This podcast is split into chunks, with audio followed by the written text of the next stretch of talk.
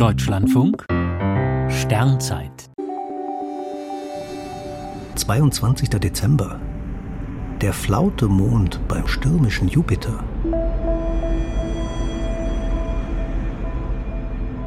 Nach Einbruch der Dunkelheit zeigen sich im Südosten der zunehmende Mond und der Planet Jupiter dicht nebeneinander.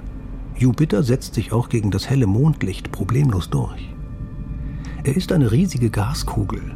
Sein Äquatordurchmesser ist etwa elfmal größer als der der Erde. Seine Wolkendecke reflektiert viel Sonnenlicht, daher erscheint der Planet so hell. Kürzlich hat das James Webb Weltraumteleskop extrem schnelle Winde auf dem Planeten entdeckt. Etwa 40 Kilometer über der sichtbaren Wolkengrenze rast ein Jetstream um den Planeten. Der Wind ist mit mehr als 500 Kilometern pro Stunde unterwegs und die Zone des Jetstreams ist mehr als 4000 Kilometer breit. Dieser Bereich der oberen Atmosphäre ist nur mit dem Infrarotblick von James Webb zu beobachten.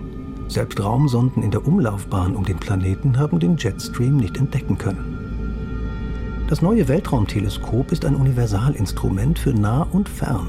Zwar ist eines der wichtigsten Ziele, die fernsten Galaxien am Rande des Kosmos zu beobachten, aber auch für die Erforschung der Planeten in unserem Sonnensystem spielt James Webb eine wichtige Rolle.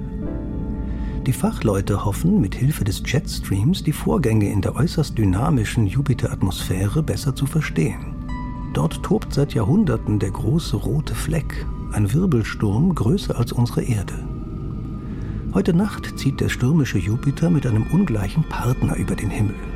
Der Mond hat keinerlei Atmosphäre, dort herrscht absolute Flaute.